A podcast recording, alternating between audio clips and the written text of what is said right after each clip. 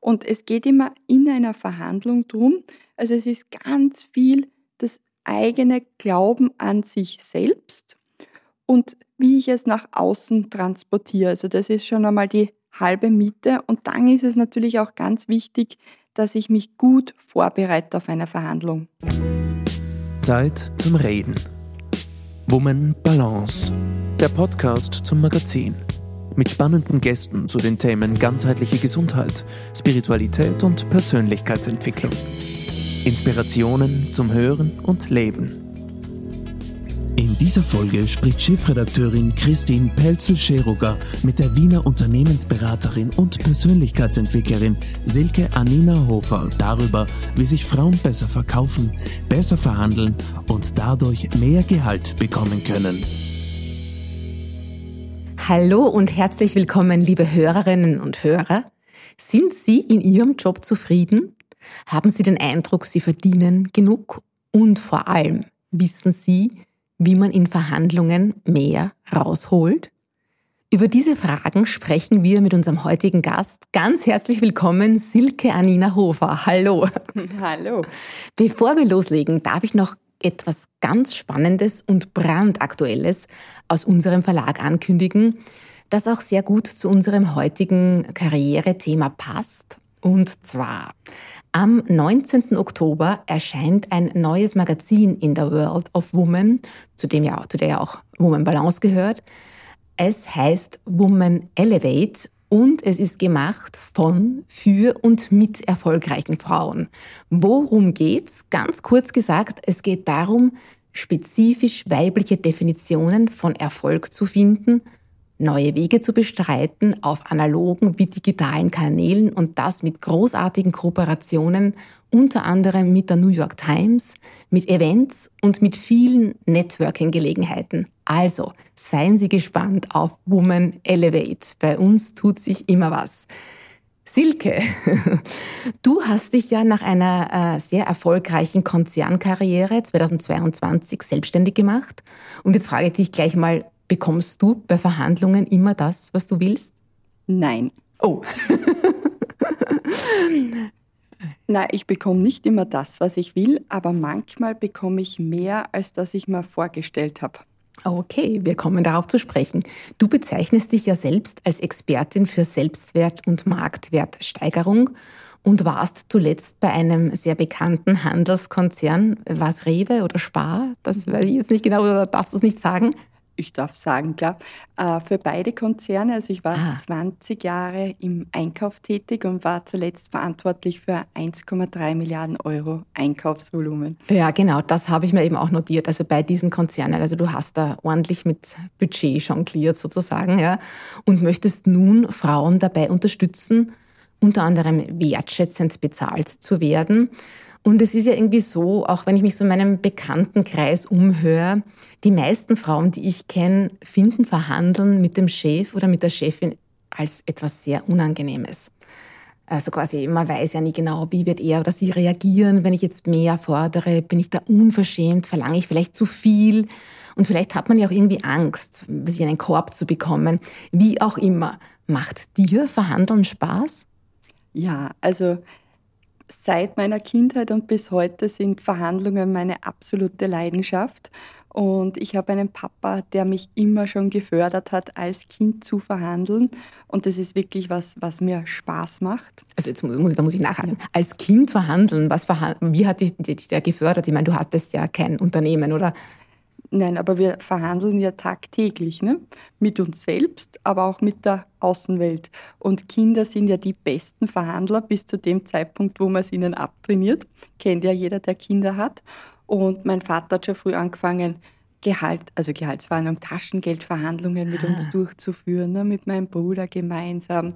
Und wir waren immer wieder im, im, im Wettbewerb. Er hat mich immer wieder ins Business mit eingenommen, Verhandlungen vorbereitet und da konnte ich sehr, sehr viel lernen. Ich finde, du hast jetzt gerade was Spannendes gesagt. Kinder sind die besten Verhandler. Warum?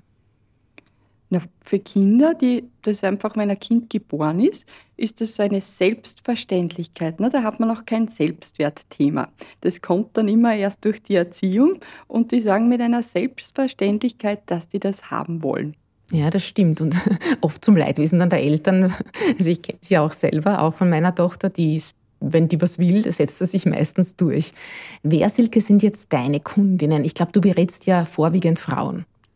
Ähm, also ich habe einen Ansatz für Frauen entwickelt, weil ich habe zig Verhandlungsseminare gehabt, habe immer wieder ganz tolle Mentoren gehabt im Verhandeln und mir ist aber was abgegangen und zwar dieses, dieser gesamtheitliche Aspekt. Also nur allein Verhandlungstools haben mich jetzt nicht weitergebracht, weil wenn ich, wie ich mit 23 am Verhandlungstisch gesessen bin, habe ich mir gedacht, boah, wenn ich da einbrich, was ist denn das?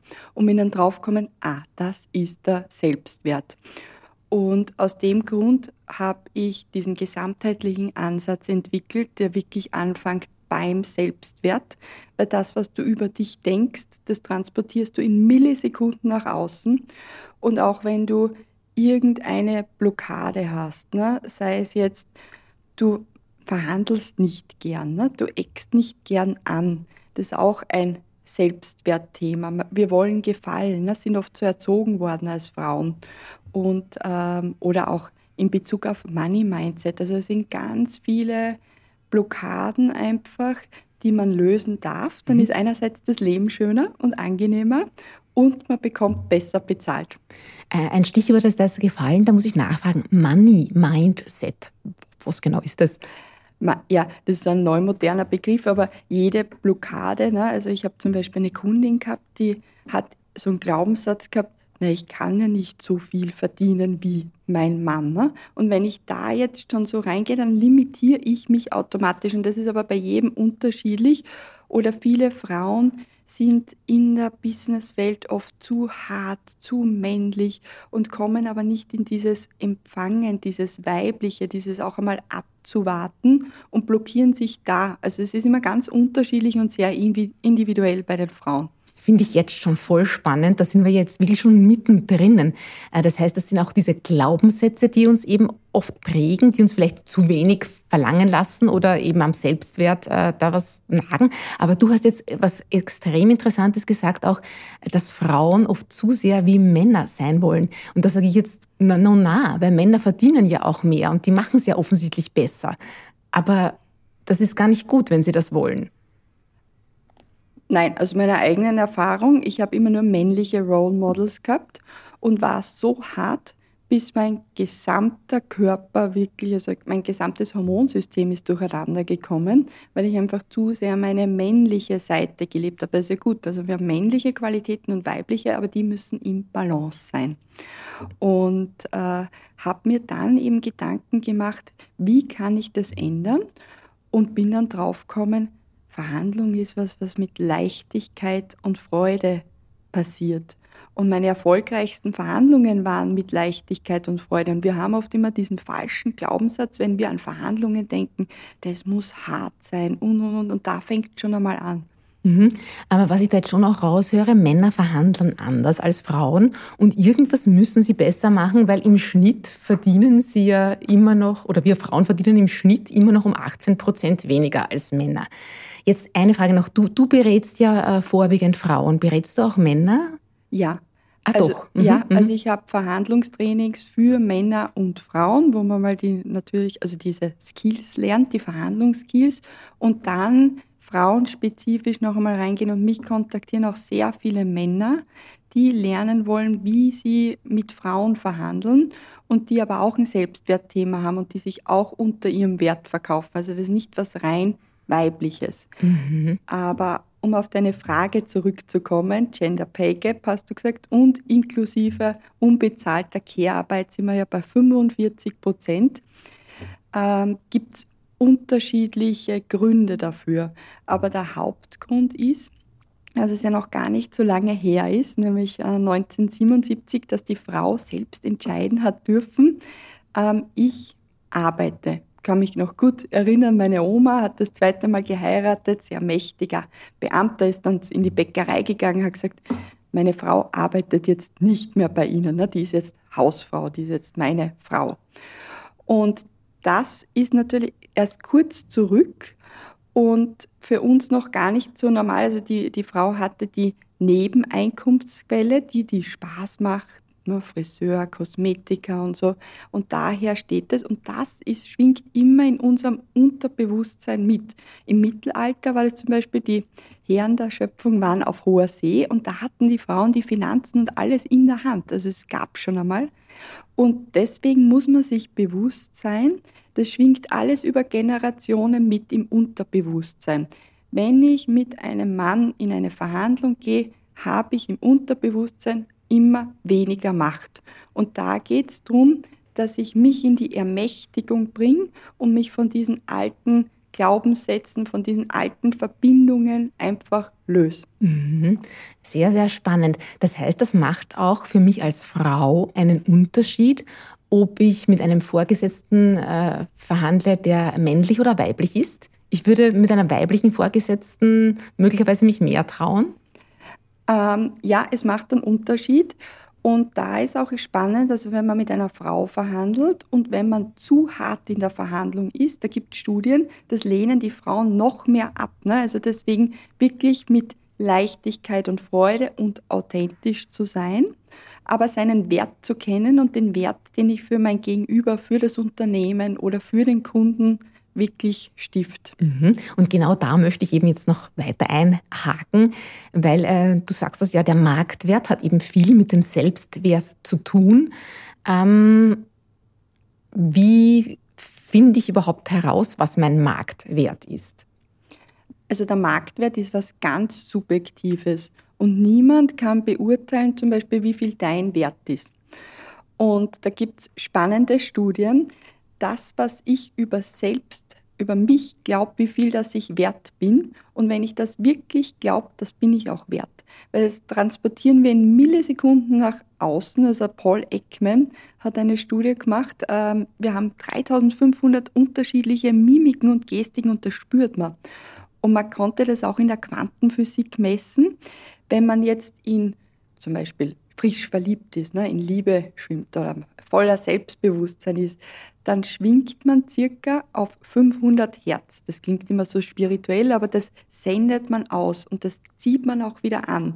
Und wenn ich aber jetzt in der Angst bin und nur meine negativen Dinge sehe und meine Fehler und mich auf das konzentriere, dann mache ich mich automatisch kleiner. Das heißt, in der Quantenphysik gemessen schwingt man dann circa auf 100 Hertz. Und es geht immer in einer Verhandlung drum, also es ist ganz viel das eigene Glauben an sich selbst und wie ich es nach außen transportiere. Also das ist schon einmal die halbe Miete. Und dann ist es natürlich auch ganz wichtig, dass ich mich gut vorbereite auf eine Verhandlung. Was gehört da zum Beispiel dazu? Also die Verhandlungsvorbereitung, das unterschätzen die meisten, das ist der größte Anteil der Verhandlung. Und ich habe äh, dazumals sicher 90 bis 95 Prozent, manchmal 99 Prozent der Zeit für Verhandlungsvorbereitung investiert. Ja, aber wo, wo, äh, das weiß ich, also das, das muss man sich gründlich vorbereiten, aber welche Eckpfeiler sind da zum Beispiel wichtig oder was muss ich da aufpassen in der Vorbereitung? Also wir verhandeln immer mit Menschen. Das mhm. Wichtigste ist einmal, wie kann ich mein Gegenüber emotionalisieren? Wie kann ich Vertrauen aufbauen? Ne? Das ist genauso wie bei Kindern. Ne? Wenn man emotionalisiert ist, dann gibt man mehr. Und wenn dich dein Gegenüber sympathisch findet, Vertrauen findet, dann gibt er dir automatisch mehr. Also das ist einmal ein ganz wesentlicher Punkt, dass man das Gegenüber äh, wirklich spürt in der Verhandlungsvorbereitung, einmal schaut, was sind denn seine Interessen oder ihre Interessen. Und die wahren Interessen sind immer verborgen, wie im Eisbergmodell. Also da muss man ganz runtertauchen. Mhm. Und äh, da ist es eben wichtig, das zu finden, weil das sind die Hebel in einer Verhandlung. Kannst du mir da ein Beispiel geben, damit wir uns das vorstellen können? Wenn ich jetzt zum Beispiel in einem Unternehmen mich bewirb um einen Job, dann ist es oft unterliegend, möchte der Chef immer, also der Vorgesetzte in der Abteilung gegenüber seinen Vorgesetzten immer gut dastehen und das ist ihm wichtig. Ne? Und dass man dahingehend auch die Argumentationskette aufbaut und sagt, auf mich können Sie sich verlassen. Ne? Mit mir erzielen Sie Mehrwert im Unternehmen, da wird Ihr Ansehen steigen. Das, mhm. das setzt aber voraus dann, dass ich diesen Menschen schon kenne, mit dem ich verhandle. Muss nicht sein, weil das eine ist ja die Verhandlungsvorbereitung und dann die längste Phase am Verhandlungstisch oder im Verhandlungsgespräch ist die Klärungsphase. Das heißt, da ist ganz wichtig, dass ich abkläre und weil ich habe mich ja vorbereitet mit meiner Sicht der Dinge und da muss ich aber dann abklären, ist das wirklich so und was sind wirklich die Interessen vom anderen. Aber finde ich das so schnell heraus? Ja, durch Fragen. Fragen, zuhören, spüren. Also, und der, der führt in einer Verhandlung, der fragt. Das heißt, da ist der Redeanteil, wenn man führt, 30 Prozent und das Gegenüber hat 70 Prozent. Das heißt, das ist eigentlich gleich mal so ein Trick beim Verhandeln, mehr fragen und weniger reden, oder? Ja, korrekt. Weil wir können heutzutage so und so sehr schlecht zuhören. Und mhm. das ist eigentlich wie in jedem zwischenmenschlichen Beziehungen, weil da redet man komplett aneinander vorbei, dann schlägt man irgendwas vor, dann geht das Hickhack in einer Verhandlung, was nichts bringt, weil vielleicht kommt man in der Erklärungsphase schon drauf, ah, das ist nicht stimmig, das passt gar nicht für mich. Und dann kann man die Verhandlung beenden, abbrechen. Na, ich finde es auch insofern spannend, weil ich habe so im Hinterkopf, äh, bei einer Verhandlung muss ich mich ja primär auch selbst präsentieren. Ich muss mich da in einem guten Licht zeigen, muss vielleicht viel reden im Sinn von, was ich schon alles gemacht habe, was ich der Firma bringe, warum ich mehr Geld äh, äh, möchte, mehr Gehalt möchte. Äh, und das ist eigentlich kontraproduktiv. Ja, also da tendieren Frauen dazu, dass sie sehr schnell reden, viel reden und das ist nicht marktwertsteigernd. Und da gibt es ein paar Techniken, die, man sich auch aneignen kann, dass man sich zügeln kann. Also ich bin selbst auch so, ich brenne immer und habe einen Redeschwall und überroll dann den anderen, aber das bringt nichts in einer Verhandlung, weil der andere muss mir vertrauen, muss mir folgen können und dann steigt die Glaubwürdigkeit.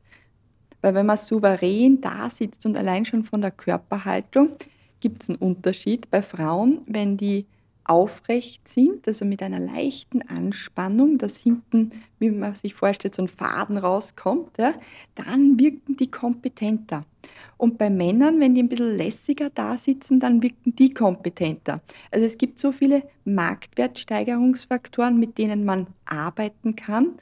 Und Macht in einer Verhandlung ist ganz was Subjektives. Also mein Gegenüber bekommt immer so viel Macht, wie ich ihm gebe. Und deswegen ist es ganz wichtig, dass man schaut, wie man seine Macht, also Macht ist für mich was Positives, das kommt von Ermächtigung. Ich bin fähig, in einer Verhandlung gut zu spüren, ist das für mich gut, fühlt sich das gut an, möchte ich das? Und wenn es sich nicht gut anfühlt, dass ich sage, nein, Exit oder ich vertag. Und da ist die Zeit ganz super. Moment, ich muss da nachhaken. Exit, ich vertage. Das heißt, ich kann auch durchaus sagen, heute will ich jetzt doch nicht verhandeln. Das kommt aber dann auch nicht gut an, oder? Doch, also ich habe so viele, da, ja, da schauen mich immer alle Leute an, aber ich habe so viele Verhandlungen schon unterbrochen. Das ist auch zum Teil Marktwertsteigerung, wenn ich gemerkt habe, das geht in die falsche Richtung oder man kommt einfach gerade nicht weiter. Und ähm, das ist legitim, weil es ist sonst nur Verschwendung der Zeit. Und wenn man merkt, man redet so aneinander vorbei, also ich habe sehr viele Verhandlungen schon abgebrochen, da ist es natürlich immer, man kann diesen, wir haben immer diesen harten Abbruch, ne? aufstehen, gehen. Mhm. Das ist natürlich nicht fördernd für die Beziehung. Also da muss ich mir schon immer bewusst sein, aber man kann ganz nett sagen, ich glaube, wir kommen da heute nicht auf einen grünen Zweig. Ähm, ich würde vorschlagen, wir lassen uns das noch einmal durch den Kopf gehen, wir vertagen. Das sind jetzt schon so viele Informationen. Ich finde das ja ganz toll. Machst du das so mit deinen Klienten und mit deinen Klientinnen, dass du das in Rollenspielen übst? Weil ich, ich denke mir, das, das bedarf ja einiges an Übung, wenn ich an all das denken muss beim Verhandeln. Und das hat man ja meistens eben nicht so, nicht so drauf sozusagen. Das ist ja Können. Wir müssen das ja wirklich lernen. Wir können es ja. Äh, nicht. Ich meine, es gibt möglicherweise äh, angeborene Top-Verhandler, die das einfach, äh, du schüttelst den Kopf, die gibt's nicht, denen das angeboren ist oder im Blut liegt, die besser verhandeln. Es gibt schon Verhandlungstalente, oder? Würdest du sagen? Nein, also ich würde sagen, jeder kann verhandeln und jeder kann es lernen. Und ich hatte das Glück, dass mein Vater mich gefördert hat, aber ich habe zig Teilnehmer in Seminaren, wo man einfach merkt, wie die sich verbessern und das ist schön zum Anschauen und jeder kann lernen. Und es muss nicht hart laut. Man denkt immer nur, wenn jemand so souverän in der Kommunikation ist und schlagfertig, dass der der bessere Verhandler ist. Ist er aber nicht. Weil es eben auf ganz andere Sachen ankommt, wie man schon gehört haben. Und also du übst das mit deinen Klienten und mit deinen Klientinnen in so Art Rollenspielen und ihr geht da diese Situationen durch. Dadurch fühlt man sich ja wahrscheinlich alleine schon sicherer dann beim, beim tatsächlichen Auftritt, oder? Genau, also ich habe ähm, wo ich Verhandlungstrainings anbiete, also für Firmen auch, wo man also über OnGuard, eins der besten Verhandlungsinstitute in Österreich, wo wir äh, unterschiedliche Fälle haben, bewusst andere Fälle, wo die Teilnehmer lernen, auf Videoanalyse sich sehen, weil das Ganze ist immer so selbstverständlich. Ne? Also wir machen so viel aus dem Unterbewusstsein und man, wir, wir wissen alles, wie man das machen soll und dann kommt der Stress in dieser Verhandlungssituation und dann merkt man, wie man reagiert. Das heißt, es geht über drei Tage mit Videoanalyse und dann merkt man, wie man sich Tag für Tag verbessert und durch die unterschiedlichen Fälle bekommt man wieder aus unterschiedlichen Branchen so viel interessante Aspekte. Also es ist eine wirkliche Bereicherung. Also das mache ich mit Damen und Herren. Und dann ähm, nur mit Damen, wenn die eine Verhandlungsblockade haben, dass ich mit ihnen das genau vorbereite, dass ich sie also die Blockaden löst, dass wir am Mindset arbeiten und dann einfach diese Verhandlung ein paar Mal durchspielen. Und da machen wir diese Rollenspiele und aber auch bewusst, dass die Dame mal in die andere Rolle steigt und einmal spürt, wie sich das anfühlt. Das ist echt sehr, sehr spannend. Und diese Blockaden findet sie relativ schnell heraus. Ja. Also, also im Gespräch, woran es dann scheitert, dass es bis jetzt sozusagen nicht so toll geklappt hat, wie man sich vielleicht vorgestellt hat. Du berätst ja sowohl Angestellte wie auch Selbstständige. Ist da ein großer Unterschied? Also wenn ein Selbstständiger mehr Gehalt möchte oder wenn ich jetzt ähm, als freier äh, Selbstständiger am Markt meinen Marktwert bestimmen muss, äh, gibt es da Unterschiede? Ja, gibt es große Unterschiede. Also in der Selbstständigkeit, da kommt ganz stark diese Existenzängste, ob begründet oder nicht begründet. Also die sind viel stärker spürbarer und die blockieren natürlich am meisten. Ähm, bei Angestellten gibt es das auch, ja, aber das ist so, so der Unterschied. Mhm. Bleiben wir mal kurz beim Angestellten. Wie ist das jetzt, wenn ich in einer Krise, äh, in einer Branche arbeite, die gerade von Krisen gebeutelt ist, wo es generell immer so heißt, äh, ja, mehr Budget ist nicht drinnen. Soll ich dann trotzdem mehr Gehalt verlangen, wenn ich das Gefühl habe, es steht mir zu? Äh, einmal Generell ja. Also es gibt manche Firmen, die haben Policies, dass der Mitarbeiter dreimal anklopfen muss, bis er überhaupt gehört wird und eine Gehaltsverhandlung äh, bekommt. Also steht der Tropfen hüllt den Stein. Meine Verhandlungen äh, waren oft über ein ganzes Jahr. Also da ist wirklich Hartnäckigkeit gefordert. Aber wenn jetzt meine Branche von einer Krise so stark betroffen ist und ich spüre schon, das ist nicht wirklich zukunftsträchtig, diese Branche, dass ich dann bewusst schaue, was sind meine Fähigkeiten, wo kann ich anders Wert schaffen für eine Firma. Mhm. Äh, bleiben wir jetzt vielleicht bei einem sehr heiklen Beispiel oder schwierige Frage, wenn wir an die Pflegeberufe denken. Ähm, die machen ja sehr, sehr viel, arbeiten sehr gut und, und äh, sehr anstrengend, verdienen aber verhältnismäßig wenig. Was würdest du äh, so einem Menschen raten? Der kann ja kaum verhandeln, oder? Habe ich ähm, auch viele Kundinnen immer wieder, ja. Das ist dann wirklich die eigene Entscheidung, mache ich das wirklich gern, mache ich, die machen das dann auch nicht Vollzeit, sondern die machen dann zusätzlich noch was anderes, wo sie dann mehr verdienen, ist eine Option. Oder sie ähm, konzentrieren sich wirklich auf eine Nische, also bei sehr reichen Leuten, ne? also wo man schon mehr verdienen kann. Also wenn das meine wirkliche Leidenschaft ist, dieses Pflegen, dann kann ich noch mehr draus machen. Aber generell ist das Thema schon der Politik, dass man das ändern muss. Ne? Das ist halt diese typischen Frauenberufe, äh, gerade im Pflegebereich, dieser Care-Bereich, der ist halt unterbezahlt. Und da kann jeder Einzelne schon drauf schauen, bis zu einem gewissen Rahmen. Aber diese große Umkehr, aber wenn einmal so ein Mangel ist, das wird den Preis dann schon nach oben treiben. Das und eben, äh, wie du richtig sagst, äh, dann vielleicht sogar nebenbei mit meinen Talenten, mit dem, was ich gerne mache, schauen, was noch möglich ist.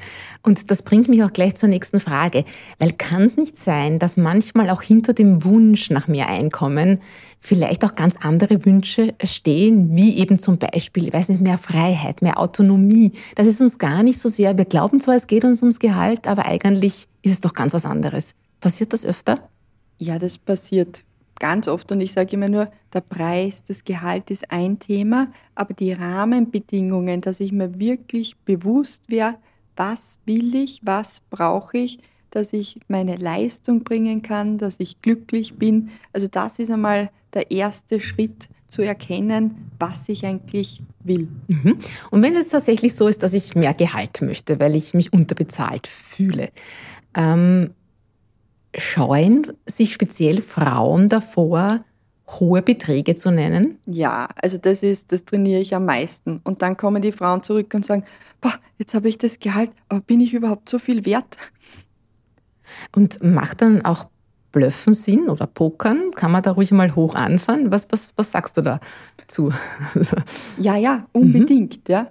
Und ähm, es ist auch erwiesen, je höher, dass ich mein Preisschild setze, desto positiver wirkt es auf meine Kompetenz. Ich muss es natürlich mit Fakten, mit Mehrwert für mein Gegenüber gut untermauern und selbstsicher untermauern. Und da fängt es an, also ich muss es selbst glauben. Kannst du uns vielleicht noch ein paar so Tricks äh, beim Verhandeln verraten? Also zum Beispiel gibt es auch sowas wie den besten Zeitpunkt für eine Verhandlung oder ist das egal? Also manche denken immer, ach, es muss da der richtige Zeitpunkt kommen und warten oft ewig und schieben das auf. Ich sage, alles ist verhandelbar und immer verhandelbar. Gerade im selbstständigen Bereich, wenn jetzt ein Projekt, das ich in Auftrag, also äh, wo ich ein äh, Projekt an Land gezogen habe und auf einmal nimmt es ganz andere Dimensionen an oder der Kunde mag immer mehr. Und da habe ich oft viele Kundinnen, die dann sagen, Mann, da traue ich mir nichts sagen und dann arbeite ich aber so unterm Wert. Das heißt, alles ist verhandelbar. Das Wichtigste ist nur, dass ich eine gute Verhandlungsvorbereitung gemacht habe, dass ich mir, dass ich mir bewusst bin, was ich haben will, überlege, wie kann ich für mein Gegenüber Wert generieren und gemeinsam, wie können wir einen größeren Wert generieren, also eine größere Torte backen. Mhm. Und was, was würdest du sagen, wie reagiere ich, wenn ich jetzt merke, ah, ich komme wahrscheinlich nicht durch mit dem, was ich will? Das ist immer ein Druckschluss. Also deswegen sage ich immer, man muss stetig dranbleiben und man wird ja auch getestet. Ne? Weil ich habe zum Beispiel dieses Einkäufer naturell, ich hinterfrage alles. Ich drücke immer den Preis und, und schaue, geht da noch was? Ne? Das sind die kompetitiven Verhandlungstypen. Und bin ich aber ein sehr kooperativer Verhandlungstyp, ist das super, weil ich Beziehung aufbauen kann. Aber das Problem ist, ich gebe oft zu viel Geschenke, ich gebe oft zu viel nach. Mhm. Und ich glaube, Frauen speziell haben so ein bisschen im Unterbewusstsein gespeichert, wenn ich jetzt mehr verlange, dann muss ich ja eigentlich noch mehr machen.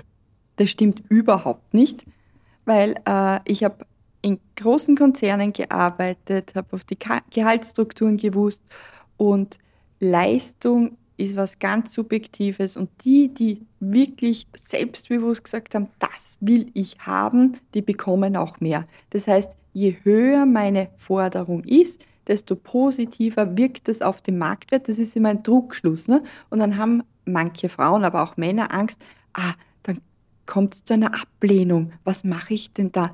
Mögen mich die dann überhaupt noch? Oder schmeißen die mich raus? Ne? Und das vom Außen abhängig zu sein, ne, über meinen Selbstbild, über meinen Wert, das ist äh, nicht zielführend in einer Verhandlung, aber auch nicht im Leben. Mhm. Also so viel habe ich jetzt schon verstanden, dass es ganz viel auf den Selbstwert ankommt. Ähm, was werden so eine ganz einfache Methode vielleicht für jeden und jede, wo man den Selbstwert steigern kann? Oder was würdest du Menschen raten, die keinen besonders guten Selbstwert haben? Mhm. Ähm, also ich habe auf meiner Website einen Selbstwerttest. Den kann man mal durchführen. Das ist so ein Selbstwertindikator, wo man merkt, tendenziell äh, verkaufe ich mich irgendwo mal unter meinem Wert. Und dann gibt es ein, ein. Verrätst du uns kurz noch deine Homepage, damit wir da gleich nachschauen können? Ich verlinke sie dann auch in den Show Notes, aber wie heißt deine Homepage? Das ist www.u-r-gold.com. Ja. Und also da kann man den Test gleich mal machen, ja. Und mhm. dann bekommt man ein kostenfreies Workbook, wo alles erklärt wird, also über den Selbstwert, wie ich an meinem Selbstwert arbeiten kann, gewisse Übungen, das kann man sich antrainieren. Sag uns eine, damit wir eine ungefähre Idee davon bekommen. Ja, also meine Lieblingsübung ist immer, wenn man die Augen schließt, sich hinstellt und an eine Situation denkt, wo man ganz stolz auf sich war, wo man über sich hinausgewachsen ist.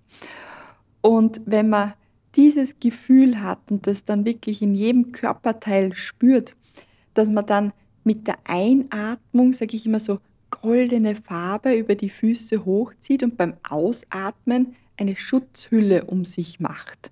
Ich sage immer, wir sind das ganze Jahr ein goldenes Osterei und diese Schutzhülle ist so circa ein Meter um mich herum. Und je öfter ich ausatme, desto wertvoller, desto dicker wird diese Schicht. Und dann kann ich in einer Verhandlung wirklich in meinem wahren Wert sitzen und habe diese Schutzhülle. Und wenn ich rausfalle, ne, ich falle auch manchmal raus in Verhandlungen, dann kann ich mir das immer wieder bewusst holen. Und das muss man sich halt ein paar Mal antrainieren. Und äh, das ist auch ein Thema Raum in einer Verhandlung. Frauen machen sich oft kleiner. Das fängt schon einmal an mit der Fußhaltung, weil wir ein breiteres Becken haben. Jetzt fallen unsere Beine tendenziell immer mehr zusammen. Ne? Und bei den Männern ist es genau umgekehrt, die fallen eher auseinander, deswegen nimmt der Mann oft so eine mächtige Position ein, was für die Frau irrsinnig unangenehm ist. Und dass man mal bewusst auch schaut, dass man die Beine nicht so verknotet hat, mhm. sondern am Boden steht, wirklich geerdet in seiner Stärke ist. Und auch, dass man Raum einnimmt, also mit den Händen, mit seinen Unterlagen, also dass man mal bewusst Raum einnimmt. Genau, das war jetzt aber eigentlich schon wieder ein sehr konkreter Tipp. Nur ich, mhm. ähm, ich frage mich gerade, also das, ähm, die goldene Aura und die Schutzhülle, das klingt ja fast schon ein bisschen äh, spirituell, um nicht zu sagen äh, esoterisch, aber offensichtlich wirkt, sonst würdest du es nicht empfehlen und siehst das ja wahrscheinlich auch bei deinen Klienten und Klientinnen. Aber wenn jetzt mein Selbstwert wirklich nicht gut ist, aus welchen Gründen auch immer, kann ich dann wirklich trotzdem mit diesen Tricks einen sage ich jetzt mal, schlechten Selbstwert übertünchen? Oder müsste ich da nicht eigentlich an dem arbeiten, dass ich selber glaube, ich bin was wert? Ja, also das ist einmal das Wichtigste und das kann man sich antrainieren. Also man kann diese Synapsen im Gehirn neu äh, programmieren. Und wenn ich das immer wieder übe und vor mich sage oder vor dem Spiegel, irgendwann einmal glaube ich es. Aber man muss natürlich auch auf diese Blockaden hinschauen und diese Blockaden lösen. Aber ich habe es jetzt so verstanden, dass es einmal ein schneller Trick ist, ja, ja, wenn ja. ich so einen Selbstvertrauensboost brauche. Und mhm. das ist eigentlich immer eine, eine gute Hilfe mit diesem und weil es so lustig ist mit diesem goldenen Ei, merken sich die Frauen das sehr gut und kriege ich immer sehr gutes Feedback.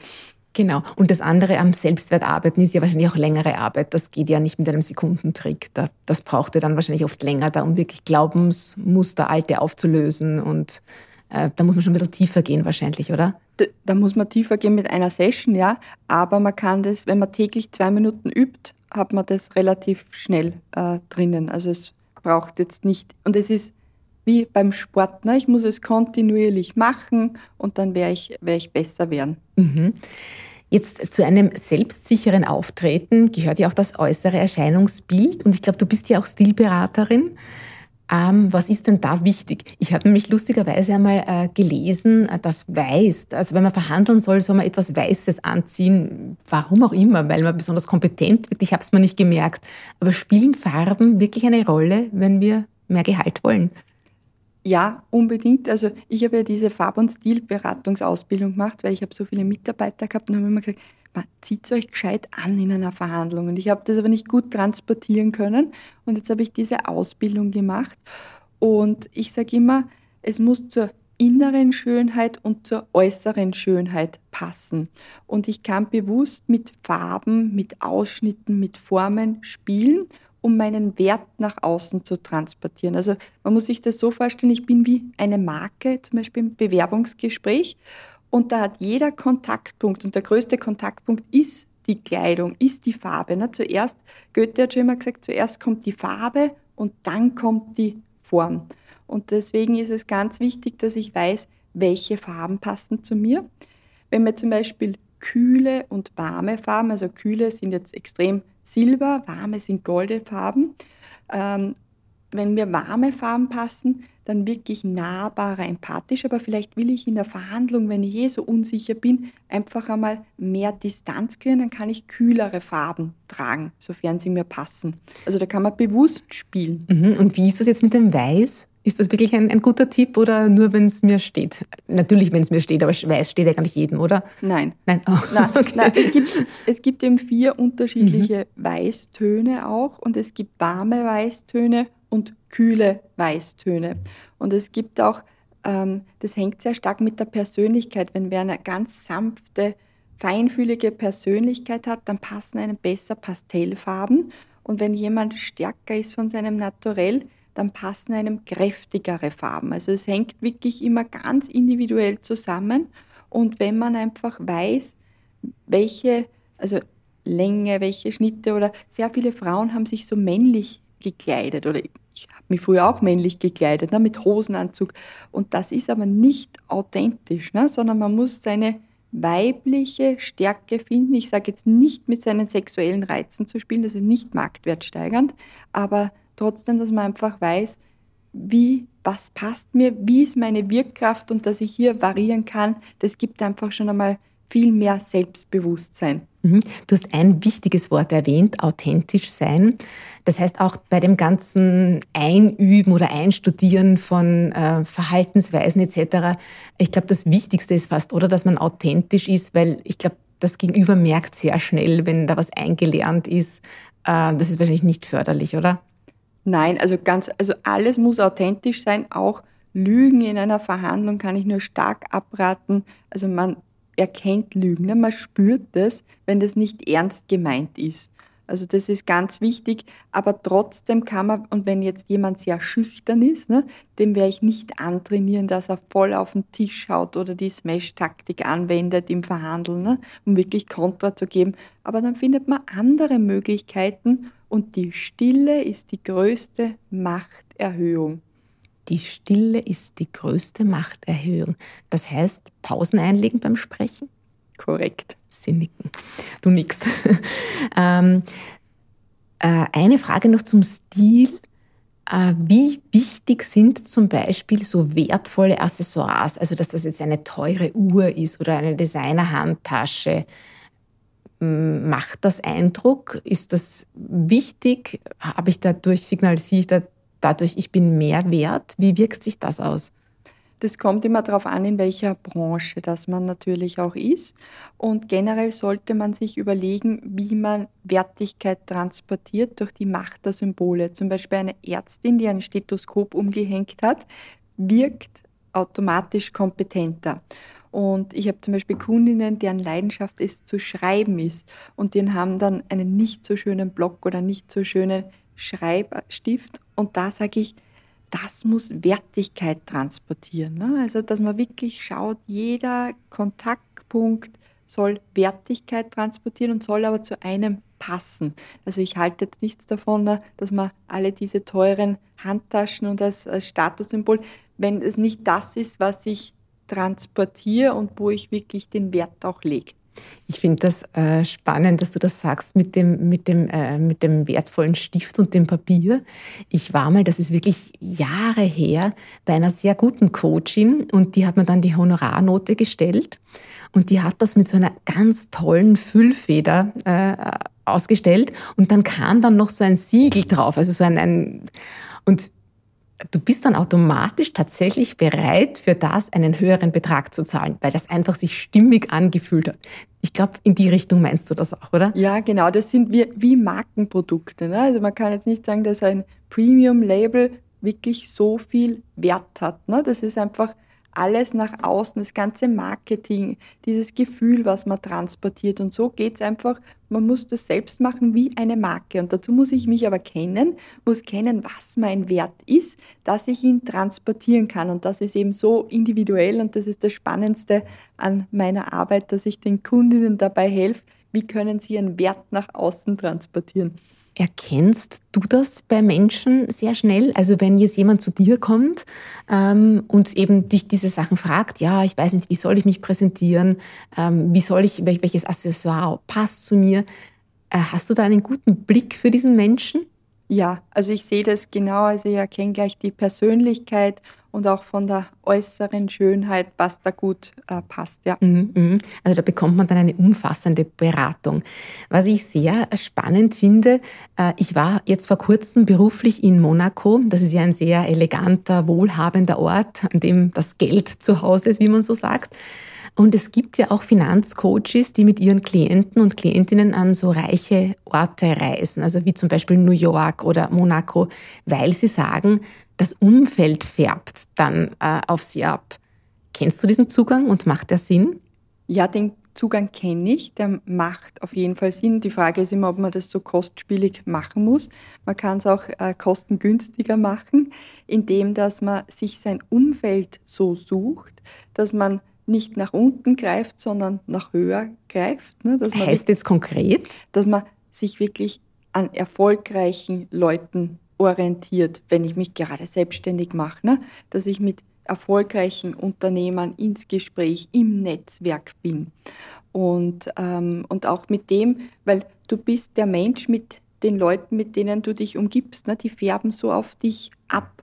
Und es macht... Äh, ja, also man kann mächtige Leute, das ist immer so eine gute Übung von mir, die kann man mal beobachten. Ne? Oder auch den, den eigenen Chef, der so mächtig ist und kann einmal bewusst auch in seine Rolle reinschlüpfen und einmal spüren, wie sich denn das so anfühlt, diese Macht. Ja? Und das ist aber wichtig, dass man dann wieder rausgeht, dass man sich wieder entrollt und diese Macht für sich selbst zu spüren. Aber einfach einmal zu spüren, wie fühlt sich diese Macht an. Aber mit der Macht, mit dem Machtgefühl vom anderen kann ich jetzt wenig machen, sondern ich muss das selbst für mich entwickeln und mit dieser Selbstverständlichkeit durch das Leben gehen. Mhm. Aber weil du, äh, weil du mir recht gegeben hast bei diesen Orten.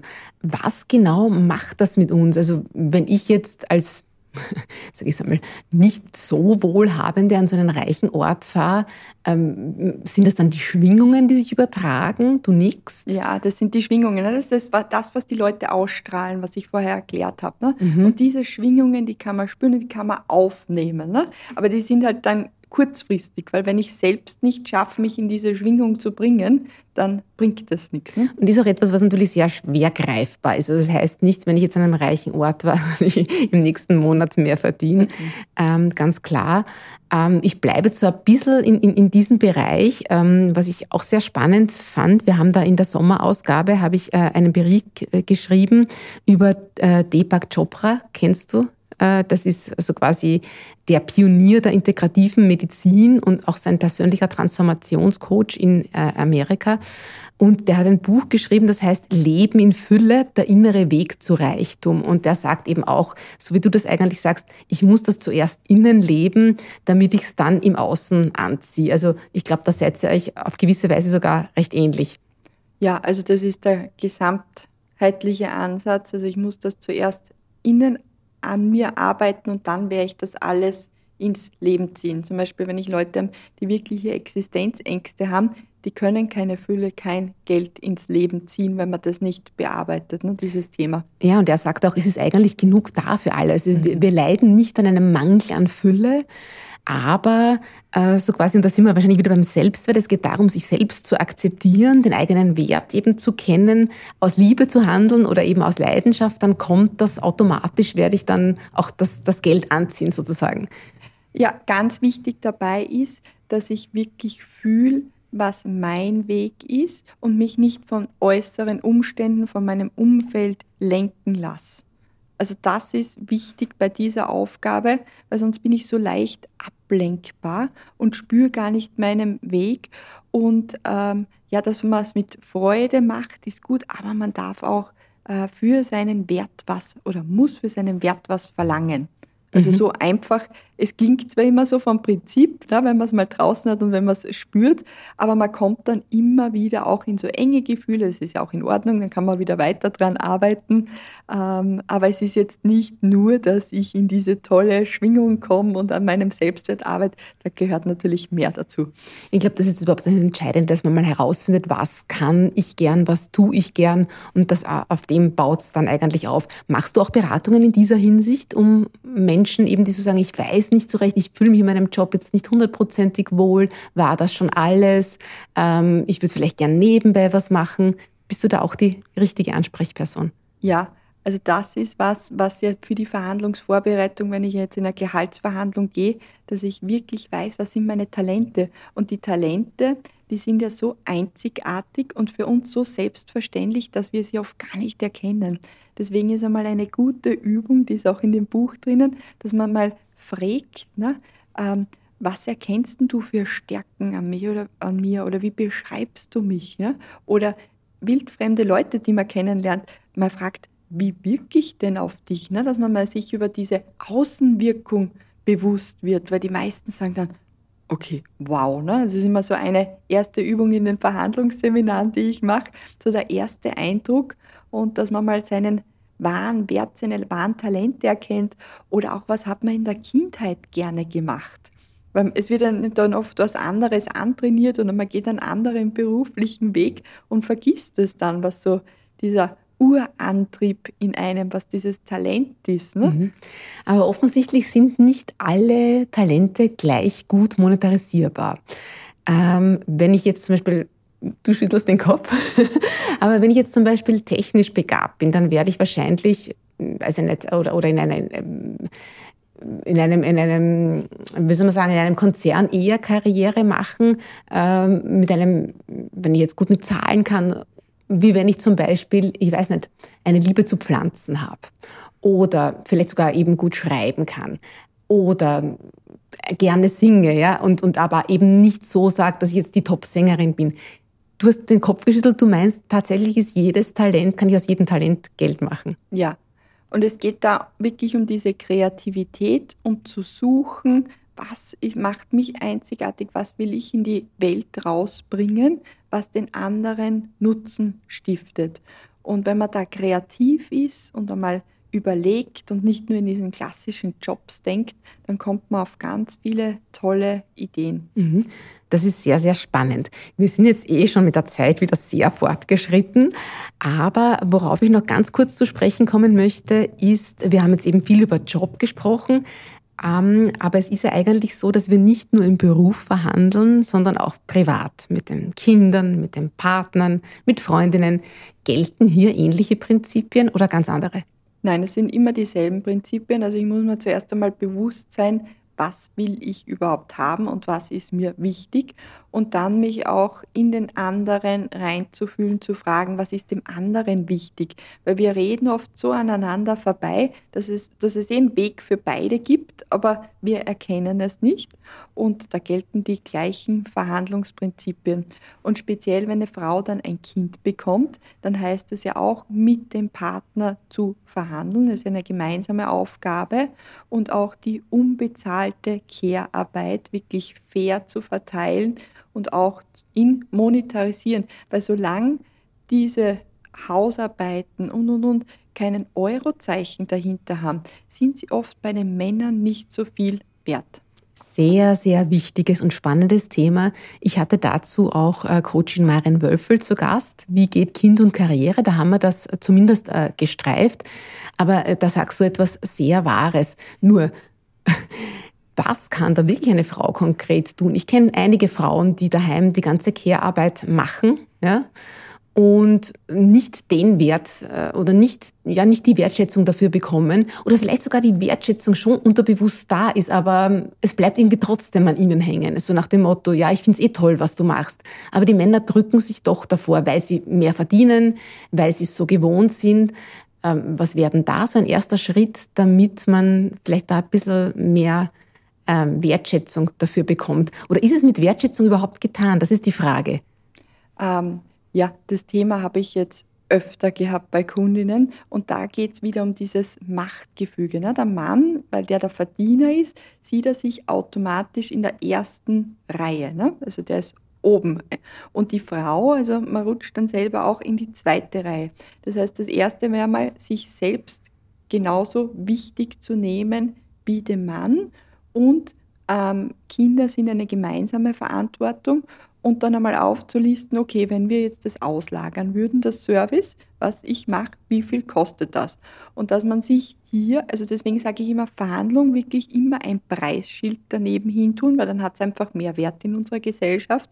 Und sich dann einen gemeinsamen, fairen Weg zu, ähm, zu äh, fixieren und den auch zu verschriftlichen. Und dann geht es auch weiter, nicht an die Pension zu denken, ne? Pensionssplitting und und und, weil man macht es oft als Liebe und man denkt immer, na, man bleibt ewig zusammen mit dem Mann. Und dann habe ich immer die Damen, ne, die sich dann trennen und nicht gut verhandelt haben oder auch bei einer Scheidung einfach für sich und seinen Wert einzustehen.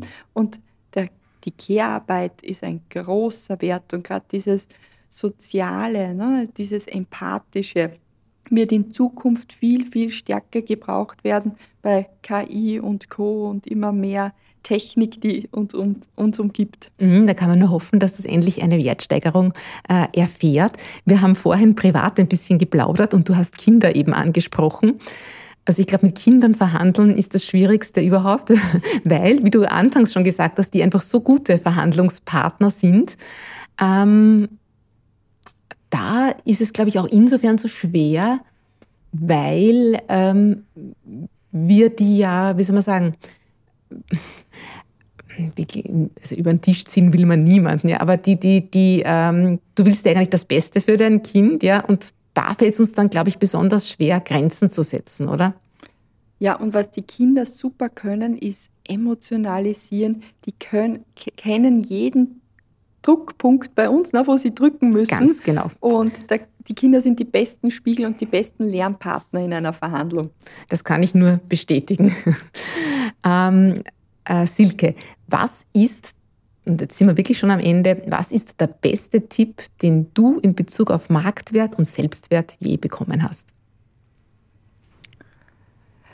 Also ich habe alle Tipps, die ich bekommen habe und die ich gerne gehabt hätte, habe ich in meinem Buch, das kostenfrei zum Runterladen Das sind aber jetzt wieder deine Tipps. Aber das sind meine Tipps, ja. Genau, aber, aber ist dir einer in Erinnerung, den du, und sei es von deinem Papa, den du so oft erwähnt hast, dass du irgendetwas, einen, einen Tipp uns weitergehen kannst, wo du sagst, ja, der hat mich wirklich weitergebracht. Das, ja. ja. Mhm. Und das ist wirklich in die Macht von meinem Verhandlungspartner gegenüber mal einzusteigen und zu spüren, wie sich das anfühlt. Das ist für mich, das war bahnbrechend. Ja.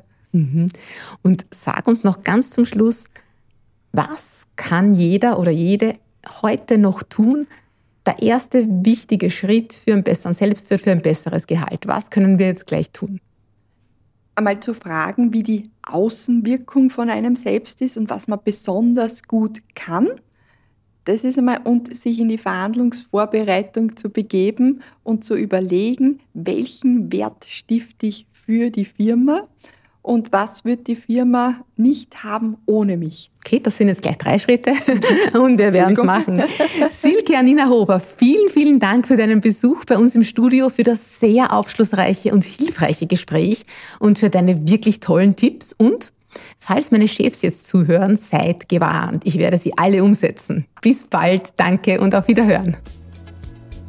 Wenn Ihnen diese Folge gefallen hat, hinterlassen Sie gerne einen Kommentar. Wir freuen uns außerdem, wenn Sie unseren Podcast abonnieren und weiterempfehlen. Vielen Dank und auf Wiederhören.